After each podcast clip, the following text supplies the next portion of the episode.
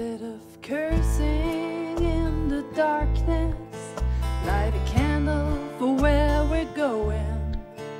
There's something ahead worth looking for. When the light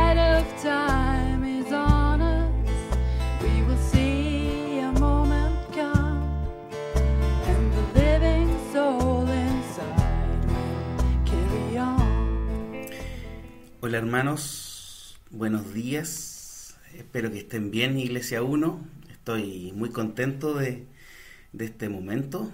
Eh, saludo a la iglesia y le doy, la verdad que le doy muchas gracias a Dios por el privilegio de predicar su palabra a, mis hermanos en la fe. Sí, a mí me encantaría verles, abrazarles, pero sé que ya van a llegar esos días. También me gustaría saludarles personalmente a ustedes. No lo voy a lograr, pero bueno. Buenos días Daniela, buenos días Patricio, Jorge, buenos días Carolina, Marcela, Sebastián, Maite, Francisco, Damaris y a todos ustedes que componen o simpatizan con, con la Iglesia 1 y con la Iglesia del Señor. Estamos en la recta final de nuestro estudio del Sermón del Monte, ¿sí? el cual, al cual llamamos Sal y Luz. ¿sí? Y estamos iniciando el capítulo 7. Y aparentemente Jesús toma aire en este instante. ¿sí? Eh, ha, sido mucho lo que él ha predicado y aparentemente comienza a tocar temas inconexos y, y además completos entre sí. Pero vamos a tratar de, de, de, encontrarle la relación a, a, a, todos estos temas. Y hoy vamos a, a, a, tratar los versículos del 1 al 12 del capítulo 7 de, de Mateo. Así que por si siguen en, en, sus Biblias, en sus, en sus aplicaciones. Y, y, vamos a estudiar estos versículos que ya fueron leídos y vamos a, a comenzar a tratarlo a continuación. Le puse por título a este sermón Hijos que se relacionan en la contracultura. Hijos que se relacionan en la contracultura. Vamos a hablar de relaciones. ¿sí? Las relaciones son el tema central del capítulo 7. Las relaciones entre hermanos, las relaciones con el que no cree, ¿sí? las relaciones con personas tóxicas incluso, y también mi relación con Dios.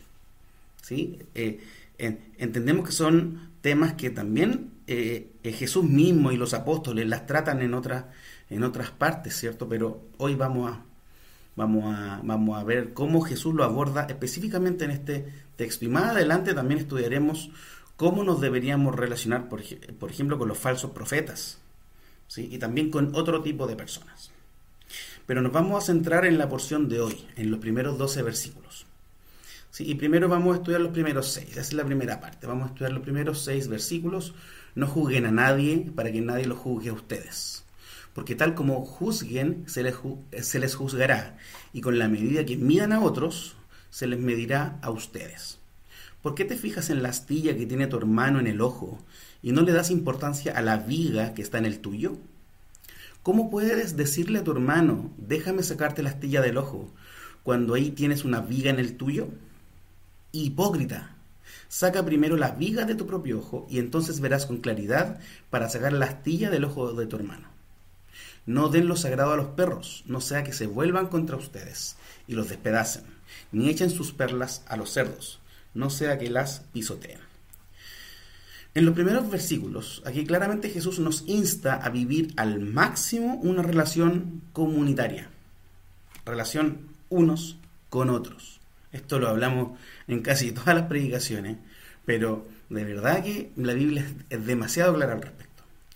Y nos enseña, este texto nos enseña desde dónde y de qué manera nos debemos acercar al hermano, a los que creen lo mismo que nosotros. No juzguen para que no sean juzgados, dice el, el verso 1. ¿sí? En estos primeros versos es claro que Jesús nos está diciendo, ustedes no pueden vivir la vida siendo jueces de sus hermanos. ¿Sí? ¿A qué se dedica un juez? Un juez se dedica a observar la ley y a juzgar si el otro, que es un acusado, cumplió o no esta ley. Un juez es un ente externo, no es alguien involucrado con el acusado. Y básicamente lo que está haciendo el juez es cumplir su trabajo. Y esta actitud es la que Jesús no quiere en nosotros al relacionarnos con nuestro hermano. Al contrario, al contrario, Jesús quiere que la gracia y la misericordia gobiernen nuestras relaciones. Quiere que no estemos todo el rato mirando cuándo se va a caer mi hermano o pensando qué hizo o qué no hizo mi hermano. ¿Sí? Y por supuesto que Jesús sabía de lo que estaba hablando. ¿sí? Eh, algunos de sus hermanos judíos em, lo, lo, trataron así todo el tiempo. Siempre estaban esperando cuándo se iba a caer este Jesús. ¿sí? No debemos tratar a los hermanos con gracia y misericordia simplemente por despreocupación, que no nos importe su vida, él con su vida, yo con la mía, ni tampoco por liviandad, sino que por amor, por misericordia. ¿Sí? Y nos da la razón, ¿cierto? El versículo 2 dice, porque de esa manera se nos juzgará a nosotros. De esa manera, como nosotros juzguemos, juzguemos al resto, se nos juzgará a nosotros. Después en el versículo 12, en el final, en el final versículo, eh, se generaliza, ¿cierto?, esta regla de, de oro. Entonces, ¿quieres ser juez? Entonces, se te juzgará con todo el rigor de la ley. ¿Quieres pensar siempre en las pifias de los demás? Bueno, eh, serás medido de esa forma. Además, eh, se argumenta en los versículos 3 y 4, ¿sí? Aquí, aquí Jesús hace unas, preguntas retóricas, ¿cierto? ¿Por qué te fijas en la astilla que tiene tu hermano en el ojo y no le das importancia a la viga que está en el tuyo? ¿Cómo puedes decirle a tu hermano, déjame sacarte la astilla del ojo cuando ahí, cuando ahí tienes una viga en el tuyo? ¿Qué nos estás diciendo Jesús? Eh, si en los versículos 1 y 2 nos dice, no sean jueces en, el versículo, en los versículos 3 y 4 nos está diciendo, no sean hipócritas. Utilizando esta parábola de estos cuerpos extraños en los ojos, ¿cierto? Em, un pequeño pastito, ¿cierto? Una astilla, una pajita en el ojo del otro versus una, un, tronco, ¿cierto? Una viga en el, en el ojo propio. Jesús describe así la, actitud humana de la hipocresía. ¿Ya? Y ahí Jesús conocía a un grupo, los fariseos, que eran expertos en esto. Y coincidentemente, no es coincidencia, sino que es, es la razón. Jesús a quien les habla más duro en su ministerio es a los fariseos. ¿Cierto? Y mayormente por su actitud hipócrita. En otro texto se dice que ellos, los fariseos, ponían en la gente más carga que la que ellos podían llevar. Le pedían a la gente hacer cosas que ellos no estaban dispuestos a hacer. Típica actitud humana pecaminosa. Judíos que se inmiscuían en los pecadillos de los demás sin ver sus propios pecadotes. ¿Sí? Ahí tenemos una razón de peso para no juzgar, ¿cierto? Ahí estamos nosotros. No, no somos mejores que los fariseos, hermanos. Pero ojo que en el versículo 5 Jesús, además de expresar su famoso grito de hipócritas, además de expresar ese famoso grito que sería la conclusión del 3 y del 4, hipócritas, nos deja en claro que no es que no podamos decirle nada a los demás, ¿cierto? Aquí no está negando que, que debamos ser duros con los demás, retarlos, amonestarlos, pero en el amor de, del Señor, ¿cierto? Em, Jesús en ningún momento nos dice cosas tan de ahora, ¿cierto? Tan eh, posmodernas, ¿cierto? Que, como que cada uno se preocupe de, sí mismo, cada uno se preocupa de solo uno. ¿sí? O eh, mi vida es mía y el resto no me importa. Yo hago lo que quiero. No, ¿cierto? Jesús no está diciendo eso.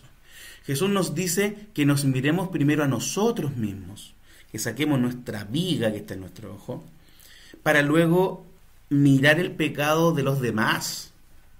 Y no es simplemente una cosa de orden, no es simplemente yo hago esto primero para luego hacer lo otro, ¿cierto? Me, fijo en mi pecado para después fijarme y criticar al otro y pisotear al otro. No, ¿cierto? Cuando, cuando, cuando Jesús dice, eh, preocúpate de la viga que está en tu ojo, lo que está diciendo es, sé humilde. ¿sí? Al mirarnos a, nosotros, a nosotros mismos y mirar nuestra desdichada condición, podemos con humildad acercarnos a nuestro hermano para ayudarle, para consolarle, para extenderle nuestra mano. ¿Sí? Ese, es el espíritu de la palabra de Jesús. En resumen, Jesús nos insta a no ser juez, sino a ser hermano, a ser compañero de equipo, pero no a ser árbitro del partido, sino que compañero de equipo. ¿Cierto? Como la, famosa conversación, ¿no? De, de Gary y de Alexis en, un entretiempo, ¿no? Oye, oye compañero, ¿qué te pasa? ¿Por qué estás así? ¿Por qué estás jugando de esta manera? No, sí, vamos a salir. Bueno, y salieron adelante. Todos conocemos la historia, ¿no? Pero claro, no fue el árbitro, ¿cierto? El que, el que hizo eso, sino que fue el compañero de equipo. Esa es la actitud que Jesús quiere de nosotros. Pero Jesús no se queda ahí, ¿ya? Pone un límite a esta misericordia, pone un límite. Jesús sí se dedica a juzgar. ¿sí? Aunque no lo creamos, eh, tenemos aquí este sorprendente versículo 6. No den lo sagrado a los perros, no sea que se vuelvan contra ustedes y los despedacen, ni echen sus perlas a los cerdos, no sea que las pisoteen. Wow. A simple vista, un versículo muy sorprendente y muy inconexo, ¿cierto? Con lo, con lo anterior.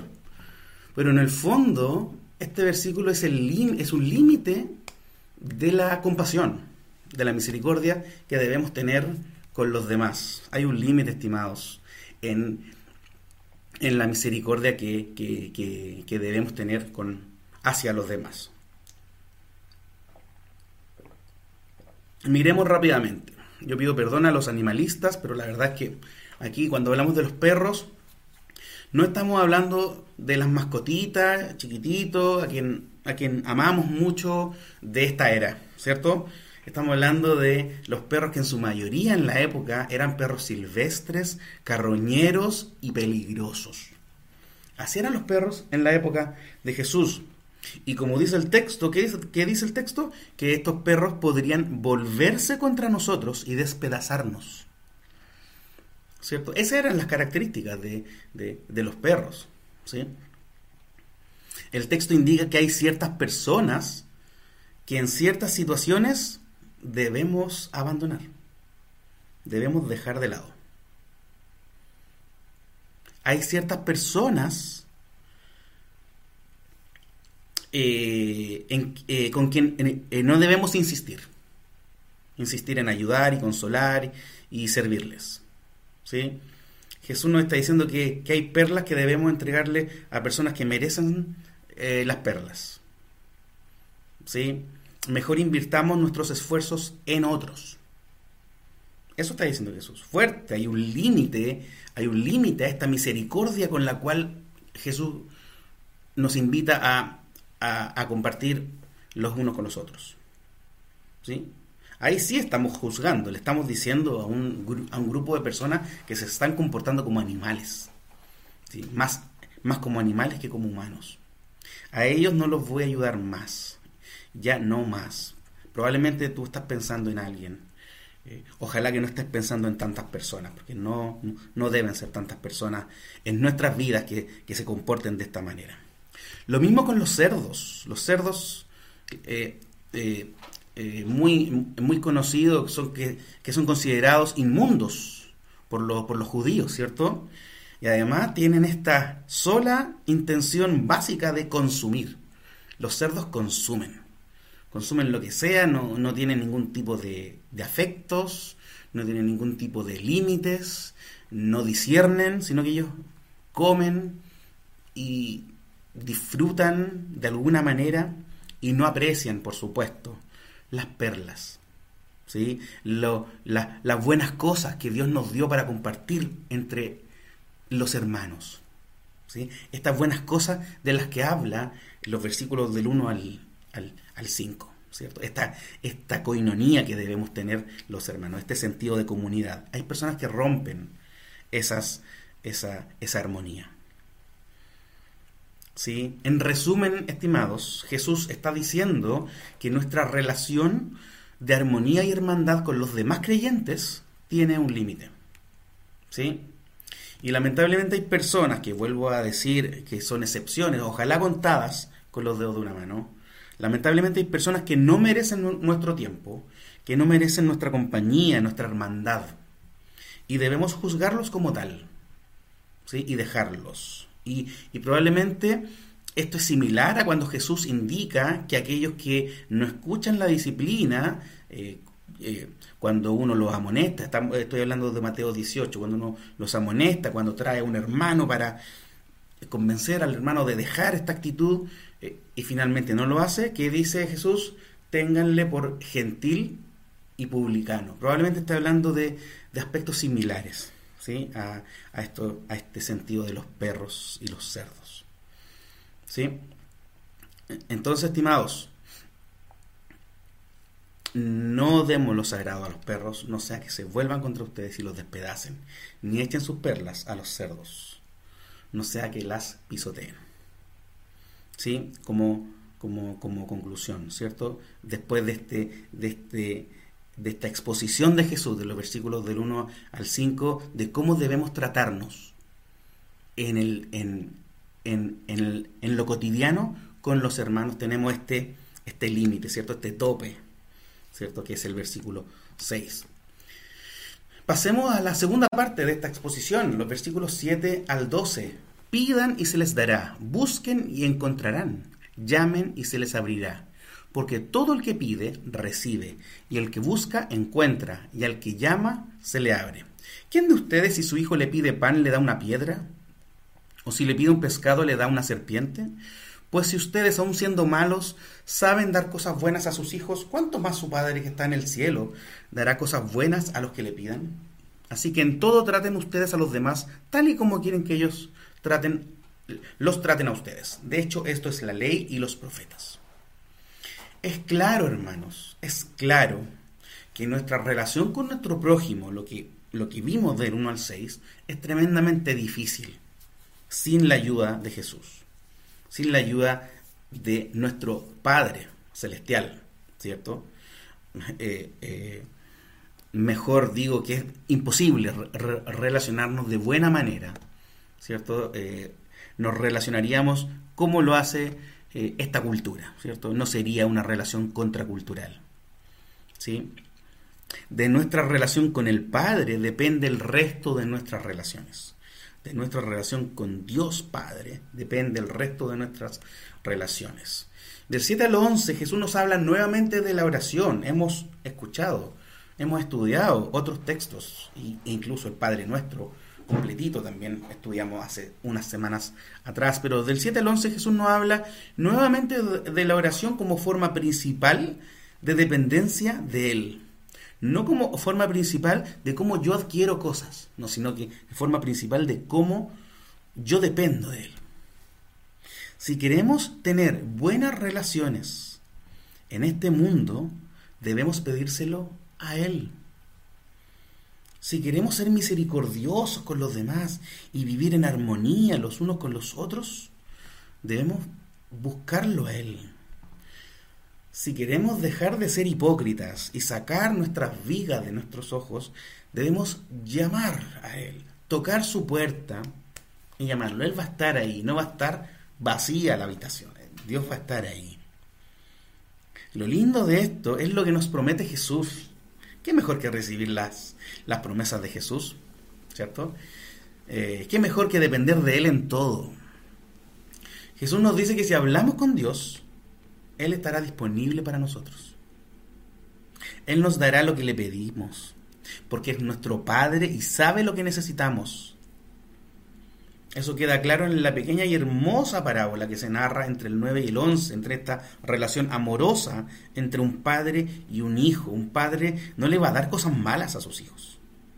¿Sí? Concluye que aunque somos malos padres, porque por supuesto que sí somos malos padres, nos equivocamos, ¿cierto? a ratos tratamos con injusticia a nuestros hijos. Pero aunque seamos malos padres, le damos buenas cosas a nuestros hijos. Más aún nuestro Padre, perfecto y bueno, ¿no? Más aún Él nos da buenas cosas. ¿Cierto? Pero ojo que un padre bueno no siempre da lo que literalmente un hijo le pide. ¿Cierto? No sería un, buen padre nuestro Dios, ¿cierto? ¿Qué, qué le da el padre a un hijo? Le da algo mejor, ¿cierto? Pues él sabe qué es lo mejor para su hijo. Él sabe lo que necesita, sabe qué le falta. ¿Sí? Si Dios nos hiciera caso en cada tontera que decimos, entonces Él no sería nuestro Dios. ¿Cierto? Sería nuestro siervo. Nosotros seríamos dioses, ¿cierto? Y Dios sería un, un genio en una lámpara, ¿cierto? ¿Cierto? Dios nos da lo que necesitamos. Y quiere que se lo pidamos para depender completamente de Él. ¿Sí? Incluso en este contexto de las relaciones. Señor, ayúdame a tratar bien a tal persona. Señor, dame una buena relación con mis hermanos de mi iglesia. ¿Sí? En este contexto, lo que Jesús nos insta es a pedir sabiduría para tratar a los demás, saber quiénes son nuestros hermanos y quiénes son perros y cerdos. Y además lo hace en un sentido de, urgencia, ¿cierto? En, aumento. Primero es pedir, luego es buscar y luego es llamar. ¿Ya? Eh, en un sentido de urgencia. Es como un niño buscando a su padre para buscar, para, para obtener algo de él, ¿cierto? Para, o para obtenerlo a él. ¿Sí? Y finalmente, se nos entrega el versículo 12, la llamada regla de oro, ¿sí? como conclusión. Finalmente Jesús nos indica cómo tratar a todas las personas. ¿Sí? La regla de oro. ¿Sí? Así que en todo traten ustedes a los demás tal y como quieren que ellos los traten a ustedes. De hecho, esto es la ley y los profetas. Hermanos, en todo tratemos a los demás, a cualquier persona, tal y como quieren que ellos los traten a ustedes. Esto, esto es bíblico, esto está en las escrituras. La, escritura habla de, esto. ¿sí? Finalmente Jesús nos indica cómo tratar a todas las personas. ¿Cierto? Y nos indica que esto es el resumen de las escrituras. Tratar a los demás como quieres que te traten a ti. Sí, aparece en la Biblia antes que en miles de, frases, ¿no? En la llamada regla de oro. Es Jesús hablándole a sus hermanos menores acerca de cómo deben tratarse los unos a los otros. Cómo tú y yo debemos tratarnos. ¿Sí? Es Jesús diciéndole a un fariseo cómo debe tratar a un publicano. Es Jesús diciéndole a un escriba eh, eh, eh, cómo tratar a un leproso. Es Jesús diciéndole a un principal de la sinagoga cómo debe tratar a una prostituta. ¿Cierto?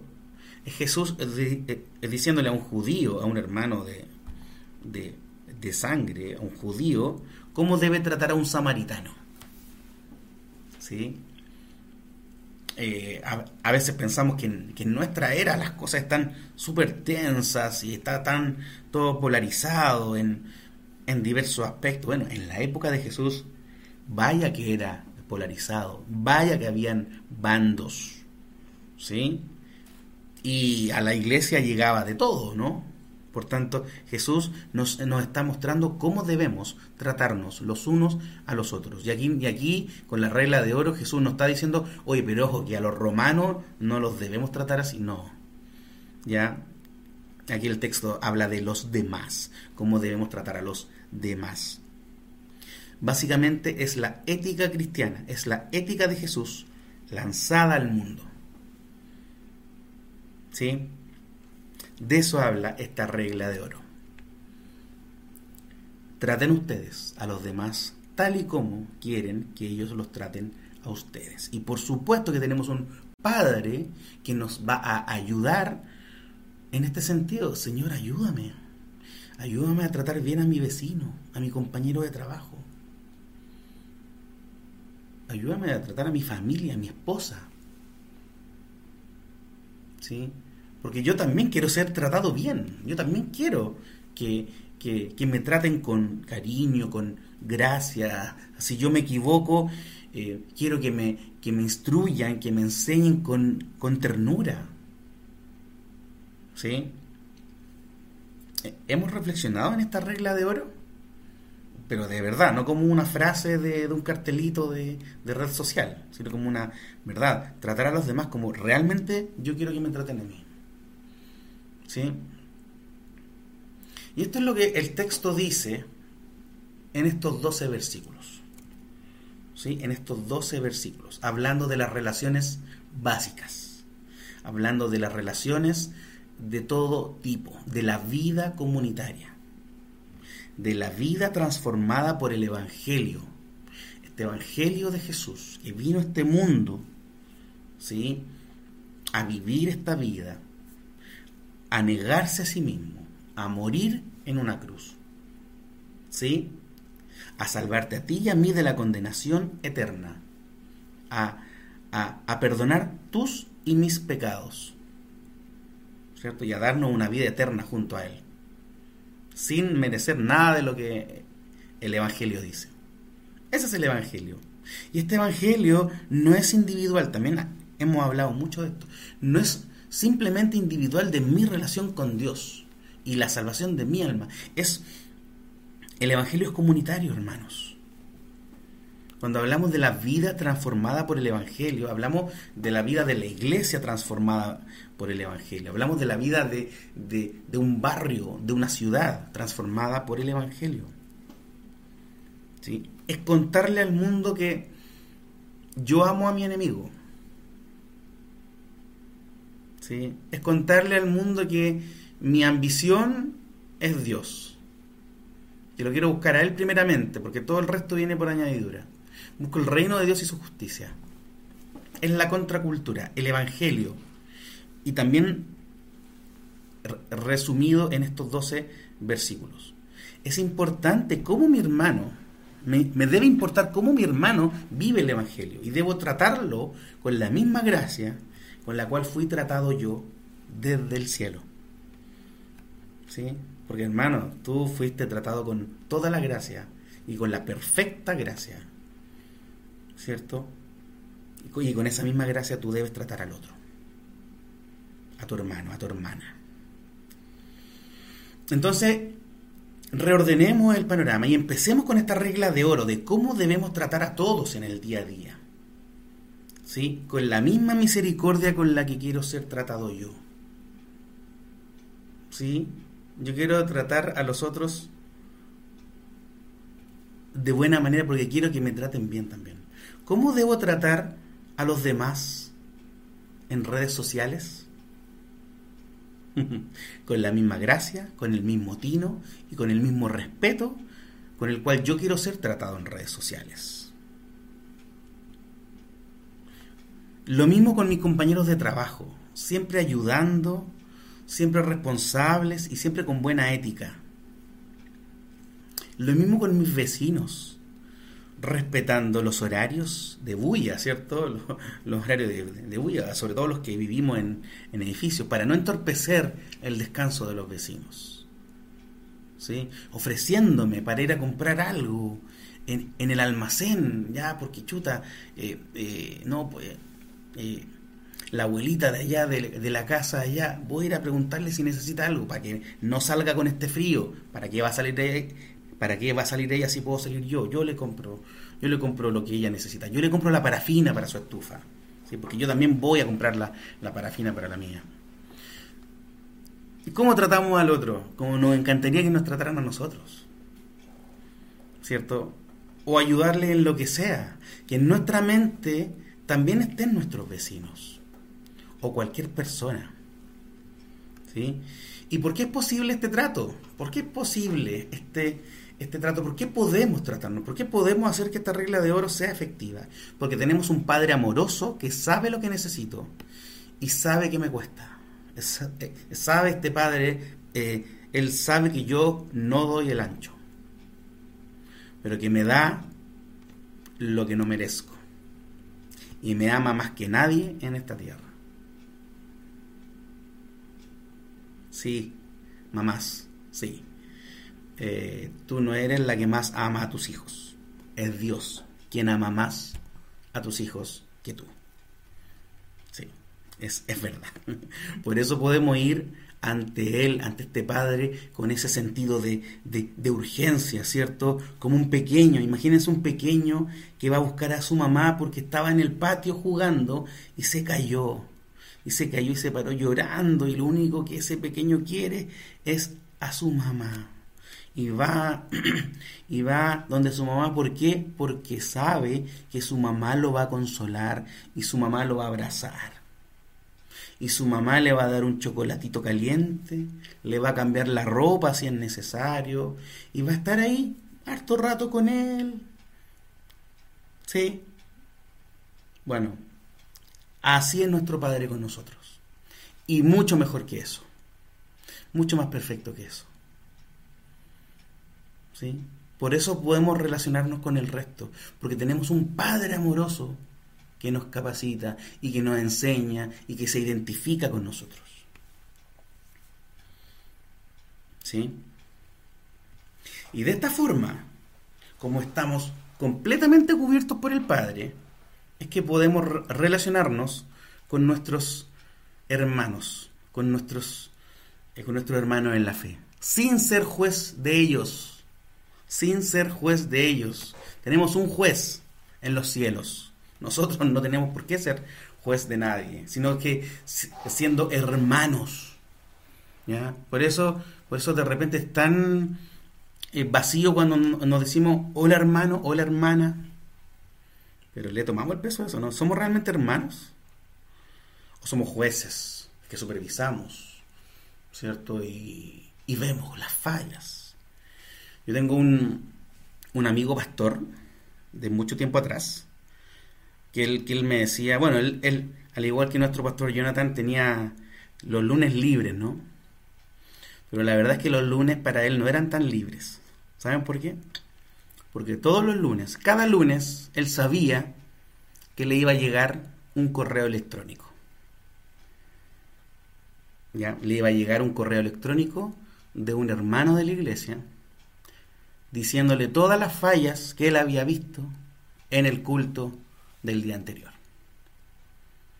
Y, que le iba a llegar ese correo y que iba a decir que tales hermanos fueron vestidos con, con, ropa inapropiada, que las canciones bla, bla, bla, bla, bla, que no correspondían, que su, su propia predicación, la del pastor, tenía tales fallas teológicas, según él, ¿sí? y que y que la verdad es que no, no fue un buen culto. Bueno, eso pasaba cada lunes, Entonces, mi amigo pastor tenía su día de descanso lunes, pero la verdad es que no descansaba su, su mente, porque tenía este, este hermano que se creía juez. ¿Sí? Porque tampoco era en tono amoroso, tampoco fue una vez, sino que era cada lunes. Hermanos, no seamos jueces que ese no sea nuestro interés. Seamos compañeros de milicia. ¿Por qué? Porque los compañeros de milicia, ¿qué hacen? Comprendemos nuestras luchas, las luchas de uno y del otro. Y nos podemos consolar los unos a los otros en nuestros miles de fracasos, levantándonos nuestras respectivas manos, los, los brazos, levantar nuestros brazos, los unos de los otros para seguir avanzando en esta vida.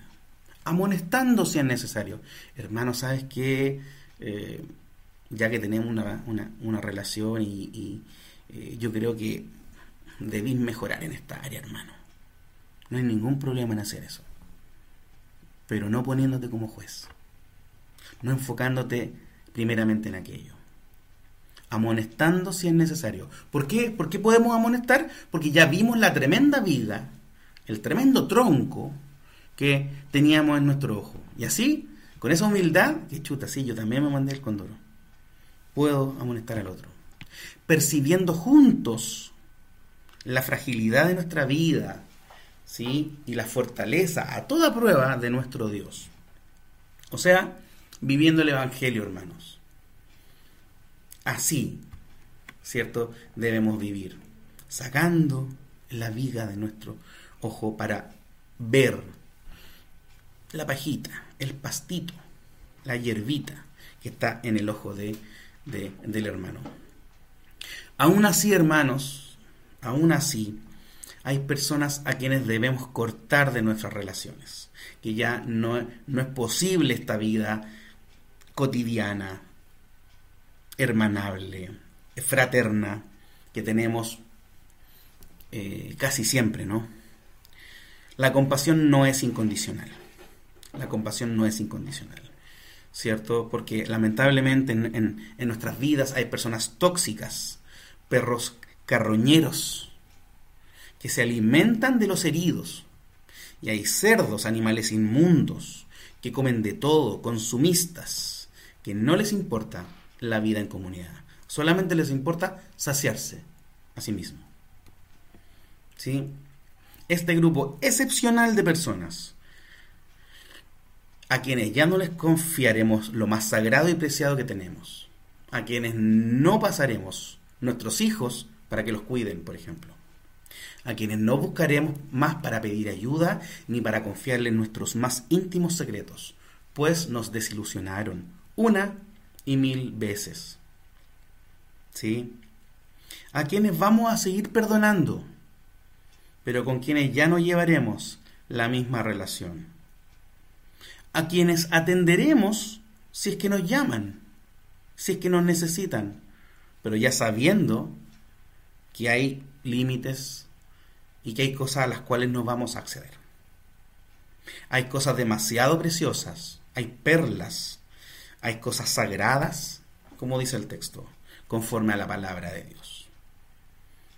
¿Cierto? Por ejemplo, una iglesia, ¿a quién le entregará una congregación para que la pastoree?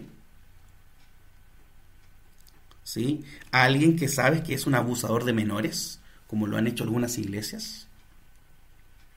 También debemos desmarcarnos de aquellos cerdos y perros que no protegen el rebaño del Señor y aquellos que los avalan y los protegen. Nosotros debemos proteger a las ovejas, al rebaño del Señor. Y esto lo estoy diciendo con mucho lamento y con mucha tristeza. ¿Sí? Debemos, debemos desmarcarnos, debemos eh, dejar de lado a estos cerdos y a estos perros, como dice Jesús. ¿Mm? Relaciones, hermanos, relaciones. Qué difícil es relacionarse con el otro. Pero es a lo que estamos llamados, ¿no? Es a lo que Dios nos ha llamado y es maravilloso porque no es una vida solitaria, es una vida común, en comunidad. Y Dios nos proteja en esto y nos guíe en nuestro caminar y nos haga ver nuestro pecado, ¿cierto? Que nos haga sacar las vigas, el velos, ¿cierto? Que, que, nos, que nos mantenía ciegos para ver primero nuestra miseria, nuestro pecado y, así poder auxiliar, ayudar, ¿cierto? Consolar al hermano, amonestar también al, al hermano, querida iglesia. Añoro el poder verlos para poder practicar de mejor manera todas estas cosas. Oremos al Señor, oremos. Padre nuestro que estás en el cielo, Señor, te damos infinitas gracias por tu palabra bella, Señor, por tu palabra con tantas perlas, tu palabra preciosa, tu palabra que jamás vuelve vacía, tu palabra que siempre hace lo que quiere, tu palabra que que, te exalta a ti, Señor, que te da gloria a ti y que nos hace entender lo miserables que somos. Ayúdanos, Padre, a no juzgar para no ser juzgados. Enséñanos, Señor, enséñanos a pedirte a ti las cosas, porque tú nos vas a dar lo que necesitamos, Señor. Ayúdanos a cuidarnos, a no dar lo sagrado, Señor, a los perros, a no dar perlas para los cerdos, Señor. A comprender que hay relaciones que no van a funcionar más y las cuales debemos dejar de lado. Ayúdanos, Señor, ayúdanos a ver tu realidad, Señor. A vivir este evangelio de la gracia, de la compasión, del amor, Señor. De los límites también. Y gracias, Señor, porque tenemos la capacidad de no solamente hacer el bien a los hermanos en la fe, sino que a todas las personas, a la creación, a los animales, Señor, a las instituciones. Ayúdanos, Señor, a tratar al otro como queremos que nos traten a nosotros, Señor. Ayúdanos, Padre. No podemos solos, no, no somos capaces, Señor.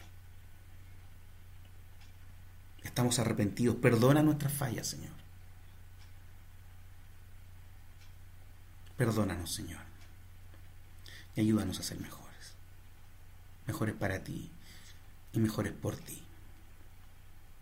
Te damos la gracia por todo. En el nombre de Jesús. Amén. Muchas gracias, hermanos.